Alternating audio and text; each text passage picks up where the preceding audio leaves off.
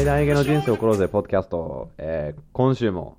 エピソードは配信したいなと思います。えー今週はですね、あのーまあ、なんて言えばいいんだろう。自分にとってすごく、えー意味のある、えーいい習慣だった。まあ、えー一つの、もう今回のエピソードのテーマではないけど、えすごくいいことも、えあったから、えーそれも皆さんに、えー提供したいなと思っていて、えー今週も、え火曜日、え倫理法人会、練馬区倫理法人会にいて、まあ、無事に、え入会できたけど、え今回の、え今週のテーマはね、あの、笑顔の大切さ。まあ、いろんなことがあるけど、自分の心に一番響いた話、え自分の中でやっぱりこれが大事だなと思った話は、その、えーあの、笑顔の大切さの話だったんだよね。あの、赤ちゃんが、え1日400回笑顔するんだって。で、大人は、え1日でたった15回しか笑顔しないっていうことらしいんだよね。で、まあ、その話を聞いたら、まあ、やっぱり、まあ、そうだよね。笑顔の大切さ、やっぱり大事だなと思っていて、あの、過去に聞いた話にも、あの、うつ病、うつを、えー抱えてる人たちで、確かにハーバード大学とかでやっていた研究だと思うけど、毎日、どのくらいだったのかな？毎日、あの、鏡で20分とかずっと笑顔するみたいな、なんかの、そういう研究があって、えーで、結果としては、あの、まあ、うつがなくなったり、あの、まあ、いろんなね、頭の中で自分の脳内にいろんなホルモンが分泌されていて、まあ、それでそのうつがね、えーなくなったり、えーまあ、完全になくなったと思わないけど、まあ、だいぶ良くなったとか、やっぱり笑顔すると、えーいいことばかりだなっていうことがあって、自分があの前の仕事で何回もあのマレーシアに、えー行ってたけど、マレーシアでやっぱり一番、えー感動していたのが、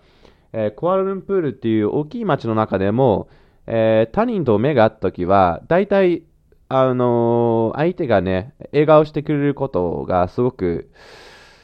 いいなと思っていて、あの自分がマレーシア好きになった理由たくさんあるけど、まあそれが一つで、やっぱりそれがすごくいいなと思っていて、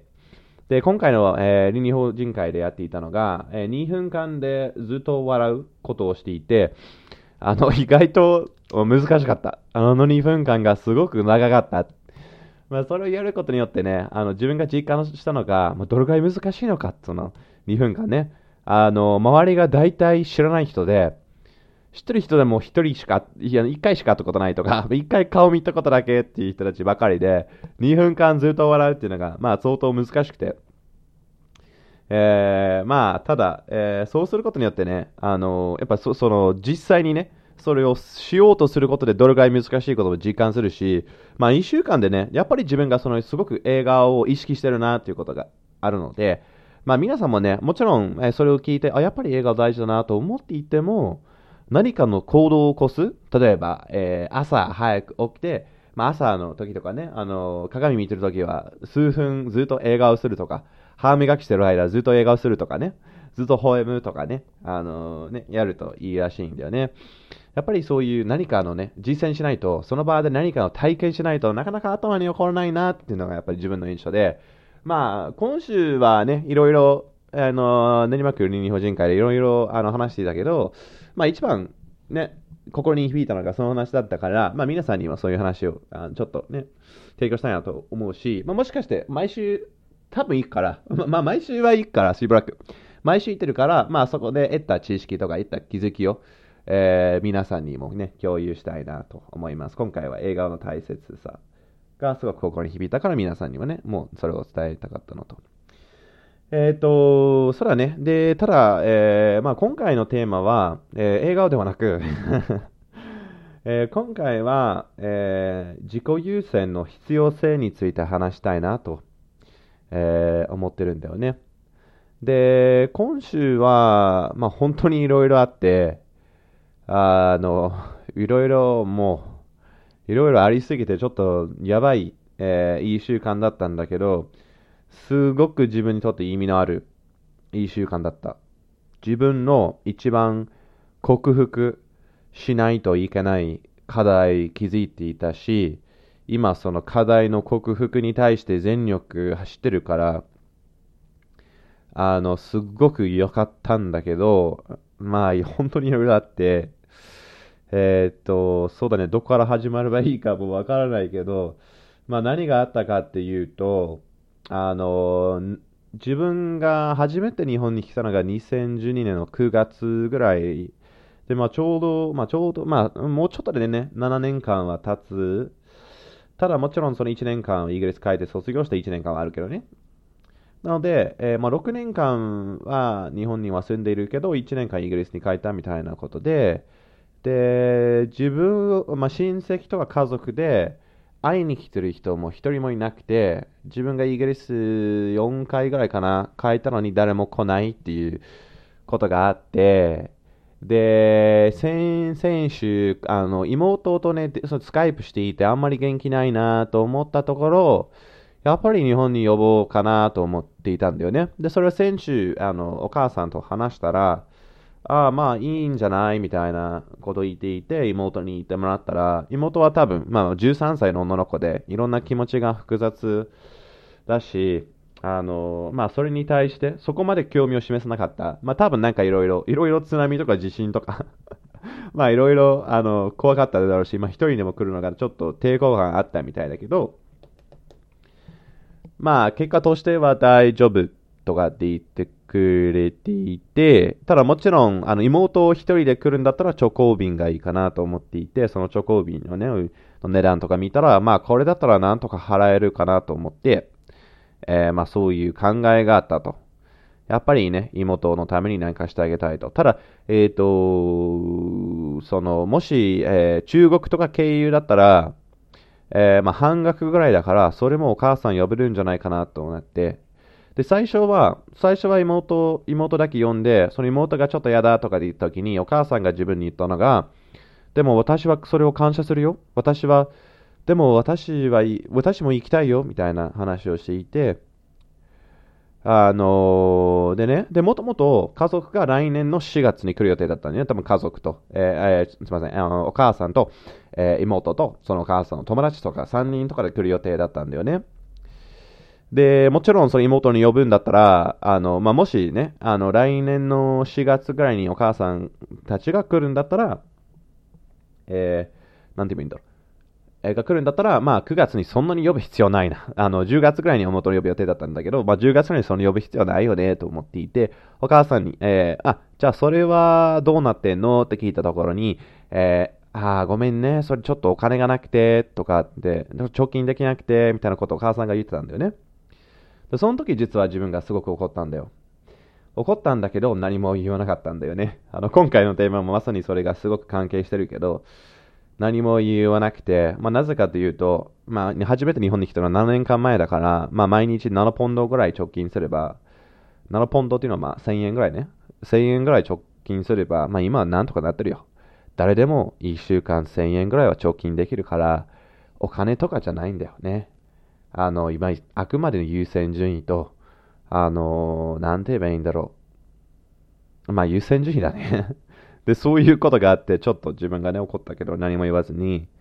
で、それを直接お母さんにね、言わないで、あの、まあ、母さんも呼ぶってとか電話で言ったら、めっちゃ、まあ、喜んでくれたけど、感謝をせずね、で、自分のこともあんまり理解しようとしなくて、えー無理しなくていいんだよ、みたいなことをね、一切言わなくて、自分がね、1ポンドも貯金してないのにっていうところがあって、で、その電話来たら、そのすごと、そのことをその後ね、ずっと悩んでいて、やっぱり、え、なんで？みたいな。いや、これは俺どんだけ、どんだけ出しても、だって何もしてくれないのになんで俺がこんなね、自分を犠牲にしてやってるんだよって。まあ、まさに相手を責めてたんだよね。自分の行動なのに。で、そのことがあって、で、その、ね、うーん、まあ、あの、ちょっと全部言わずに簡単に言うと、ある人から電話が来て、で、そこに、まあ、さらにもうちょっとやばいことがあったけど、まあ、それをちょっとね、あんまり、えー、ポッドキャストで公開することではないから、あの、まあ、ちょっとそれ置いとくけど、その人も同じようなこと言って、その、その話、その悩みを、えー、言ったら、えー、あの、その人も、マックスなんでそこまで自分を犠牲してんだよ、みたいなことを言って、言ってくれて、もっと自分をあの優先してよって言ってくれて、あの、まあ、結果としてはお母さんに連絡してごめんって、あの、まあ、12時間、その、やっぱり呼ぶって言った12時間後に、ごめん、無理、みたいな、あのね、お母さんに言って、あの、メッセンジャーでね、で、やめたんだけど、まあ、母さんがそれがまあ若干怒ってたけどね、で、それが本当に今週の一番大きい気づき。自分がどれぐらい誤った、今までね、今まで誤ってきた行動をとって、自分を犠牲にして、隊員優先をして、結果としてその隊員を同じくしてもらうように期待しながら、ね、ずっとずっと自分を犠牲にして、相手がね、そういう同じように自分を犠牲にして自分のためになんかしてくれることを期待したっていうすごい危ない、すごい、えー、良くない行動をどれぐらい取ってきたのかっていうことが分かっていて、多分今までの人生全部思い通りにならなかった理由がこれだっていうことが気づけたから、今週本当に大きかったね。で、えっ、ー、と、今ね、全く自分のことを大切にしないで、まあ、多線優先をしてしまって、で、まあそういろいろ期待しちゃったんでね。で、多分この行動のパターンは子供の頃からずっとあって、まあ小さなことね、だけでもお母さんに怒られるから、まあ、ずっとその対立を避けていたっていうのが一つで、もう一つは、えー、まあ、その、なんか怒られるとか、誰かが感情的になってしまうっていうのをどうしても避けたいから、自分のことを犠牲にしたり、自分の意見言わなかったり、相手を喜ばせそう喜ばせようとしたり、いろんなことをしようとしていて、その不誠実な行動をとって状況をコントロールとしとしてたんだよね。で、絶対に自分の意見言わないとか、今にも覚えてるのが、例えば、あの、じいちゃんとかにね、じゃあ今夜何食べたい？とか、毎回答えたのが、何でもいいよ。何でもいいよ。ね、自分の意見言うのが怖怖すぎて、何でもいいよって何回も言ってたんだよね。いとことかはどんどんどんどん自分の欲しいことを言って、どんだけわがままって思いながら言ったんだよね。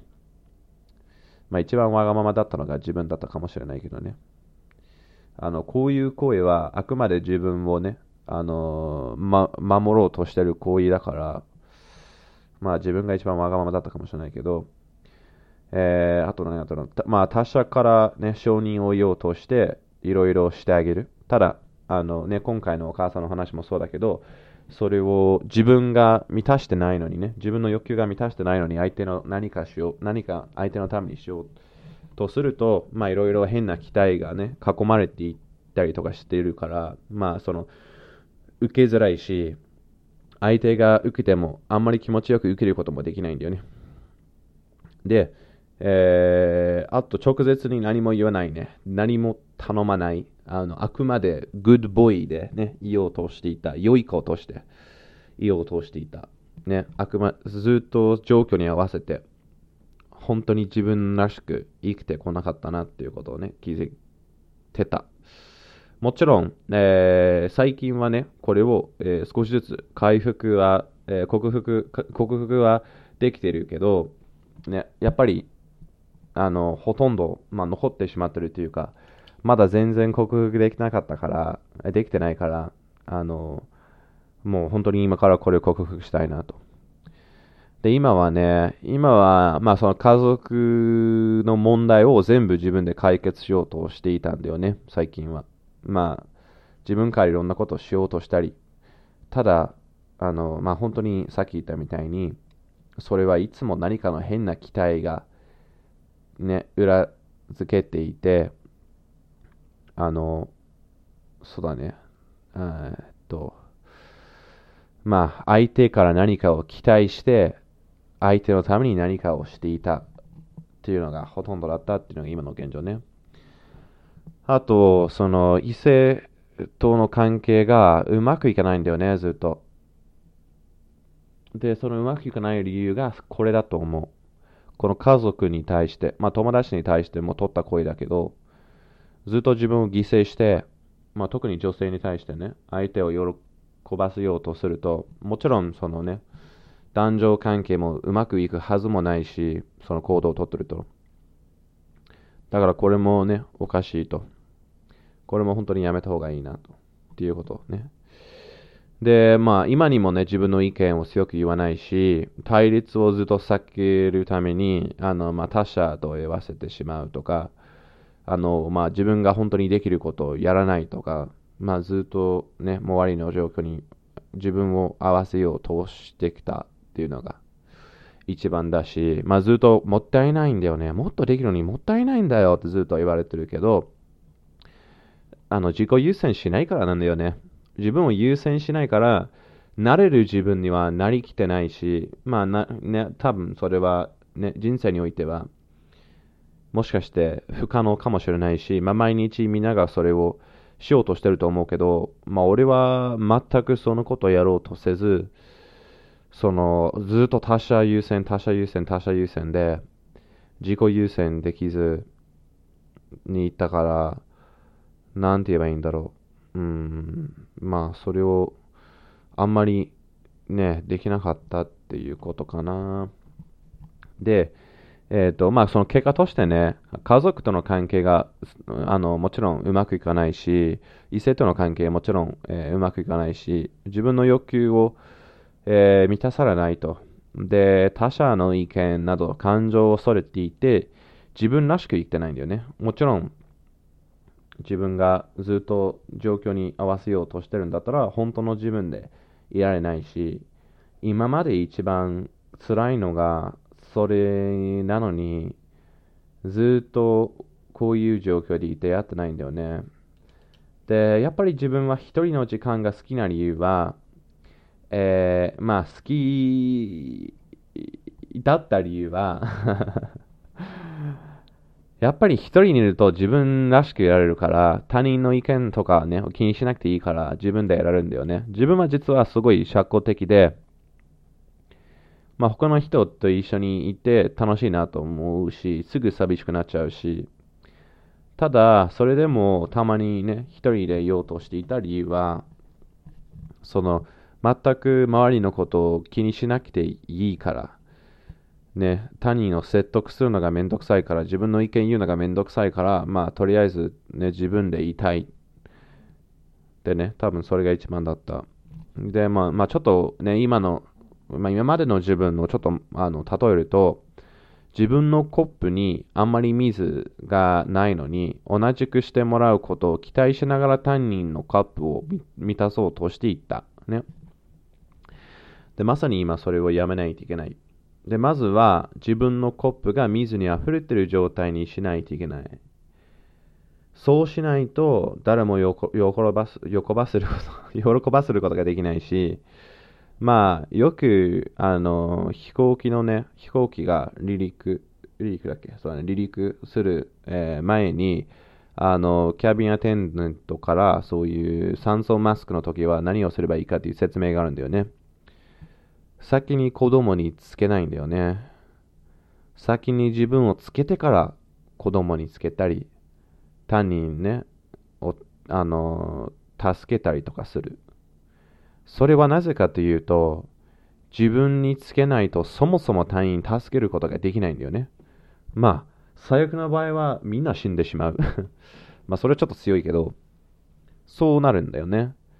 自分を、自分が他人を助けられる人、他人を助けられる人にしないと、まあそもそも助けないっていうのがあって当たり前なんだよね。で、それができてないし、で、それをなんかしないことで何かの罪悪感を自分が多分持っていたと思う。で、本当にそれを克服しないといけないね。で、これを、あの、初めて気づいたわけじゃなくて、過去にも気づいたことがあって、で、その過去に気づいた時に、すごくいい本に出会えたんだよね。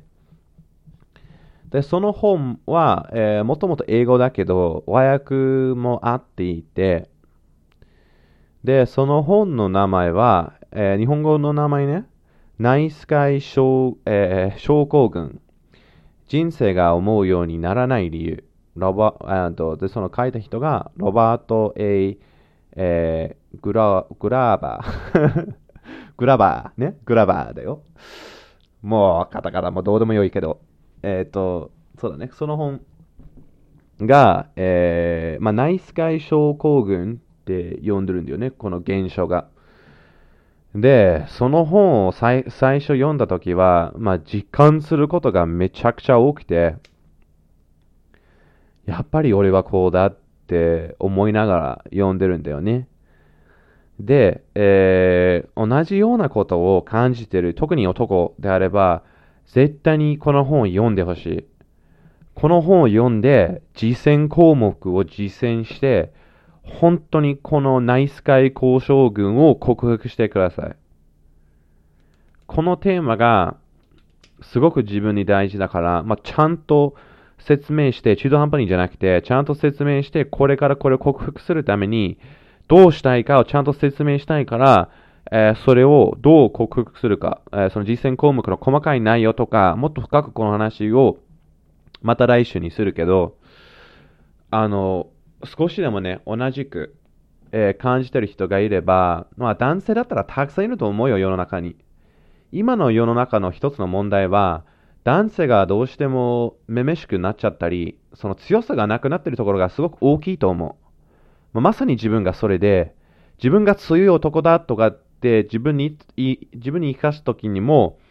違和感を覚えたぐらいなんだよ、俺は。だからもうそれも全部捨てて、俺は強いんだ。俺は生きることを選ぶんだよ。もう、ただ、あの、今までみたいに存在してるタクだけじゃないんだよ、もう。そんな人生は本当にもう嫌だ。他人に合わせて、状況に合わせて生きていくのが、本当にもう嫌で、もう、同じように感じている人がいれば、もうこれもやめようぜ。本当にそれは自分に言い返してるセリフだけど、もう、うんざり。本当にもう辛すぎて、無理。もう本当に本当に無理。恐怖に負けて、自分の意見曲げるっていいこと一切ないからね。本当に一切ない。だって自分に酸素マスクつけることで他人助けること一切できないし、もう後悔ばかりの人生が待ち受けてるんだよ、その生き方で。だから俺はもうその生き方ね、難しいと思うし、毎日毎日、それを意識しながら生きていけないと思うけど、俺は自分を優先して大切にする。自分は大事。自分の欲求も大事。で、それを満たすのは自分だけ。満たしてないのに他人のね、満たそうとするのがもう変な声なんだよ。もうそれは一生やめる。絶対にやらないもん。もう疲れた、そういうこと。いや、もう本当に辛すぎて、やばい。本当に辛すぎてやばいもん。だから、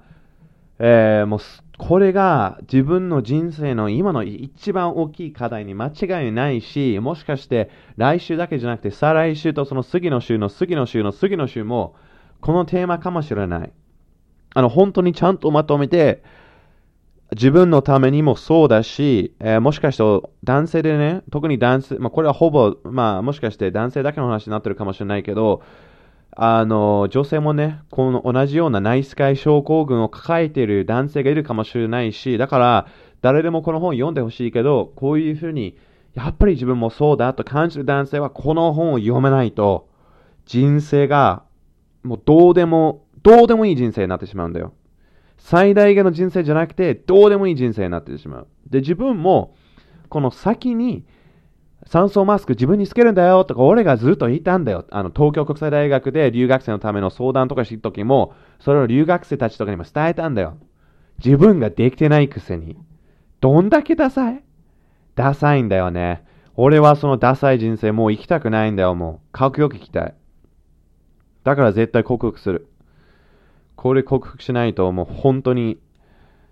無理。無理。もうやめるこの生き方。あの、そうだね。まあ、いろいろ、いろいろ今、やろうとしていて、いろいろ変えようとしていて、勇気を持ってどんどん行動しようとしているところ。だから本当にもうこれから最大限の人生はこれから始まりだ。今週はもう本当に辛いことは多かったけど、まだ生きてるだろうし、他の人と比べて全然辛くないけど、まあ自分にとってはね、やっぱり辛かったけど、さ、これが最大限のプレゼントだと思うんだよ。全部起こったことが。全部は自分のために起こってるんだから人生は。俺がずっと過去のことだって若い頃からもウェリズに引っ越されていて、行きたくないのにとか、ずっとそのこと言ってたけど、今の俺は大丈夫だし、今、俺がそれ全部気づいたから、今、全部自分がコントロールできるし、俺の人生は俺次第だ。俺の行動次第だから、模範的な人生を送りたいし、自分らしく、何よりも自分らしく、何よりもマックスらしく生きたいんだよ。真のマックスになりたい。最高の最大限のマックスになりたくて、最大限の貢献をしたい。今まではずっとその何を貢献できるかに集中したけど、自分のためにしたいんだもん。だって貢献したいからそれをしようとしてんだよ。それにもっと意識して、もうとりあえず自分がやりたくないならやらない。自分のしたいことしたい。それ、そうすればいいんだよ。自分が良いと感じれば、自分が良いと思うなら、自分がいいと思うなら、やってしまえばいい。俺が今までね、ずっと迷っていて、これやればいいかとか、これやったらどうなるかとか、まあいろいろ考え込んでたんだけど、もうどうでもいい、そんなこと。自分がいいと思う、と思えば、やればいいんだよ。やってしまえ。俺もやってしまうから。まあ、少し、あの、まあ、感情的になってしまったけど、まあ、今週のポッドキャストはそこまでにしたいと思っております。で、来週は、えー、もうこのテーマにしたいし、えー、このナイスカイ、え、症候群、え、の本のね、え内容に基づいていろいろ話したいと思うし、え自分は英語版しか持ってないから、もしかして日本語版も買っていろいろ話したいかもしれないけど、まあ、とにかく、しばらくナイスカイ症候群ポッドキャストに なってしまう可能性は相当高いです。でも、えー、今週もね、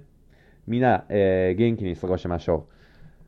自分はこれから自分まさに自分を大切にしたいと思っていて、えー、車借りて近くの温泉に行くのか、えー、近く、本当に近くにある銭湯に行くのか、今ちょっと考え中。銭湯行ったことないけど、えあの、あの、なんだっけね、さやの湯のすごく大好きな温泉があるから、もしかしてそこ行ってしまうかなと思うかもしれないけど、まあまあ、とにかくどっちか行く。OK。じゃあ、えー、皆さん、また来週楽しみにしてください。はーい。